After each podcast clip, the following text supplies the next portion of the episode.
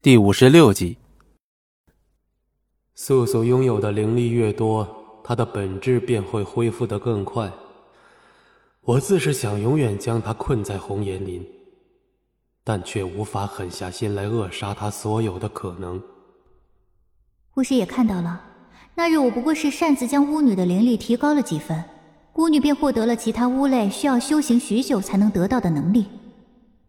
不必再多说了。若是日后他选择的不是巫族，我会亲手断了他。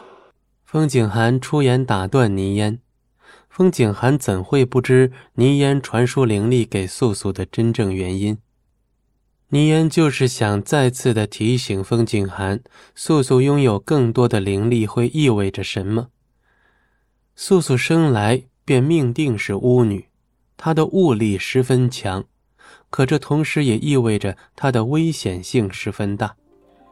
倪烟担心有朝一日风景寒会教给素素一些提高灵力的方法，故才这样让风景寒有个底而已。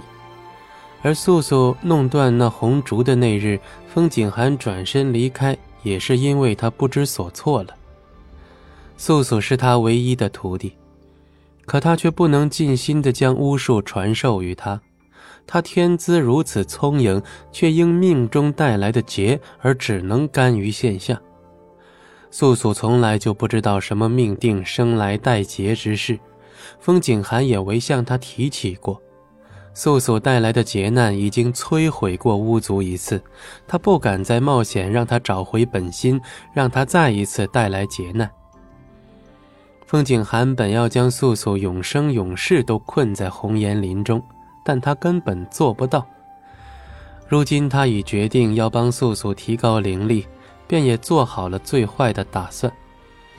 若是找回本心后，素素再一次带来浩劫，那他便会在浩劫来临之前亲手杀了他。第二天，素素与风景寒约定好，今日便开始学习提高灵力之术。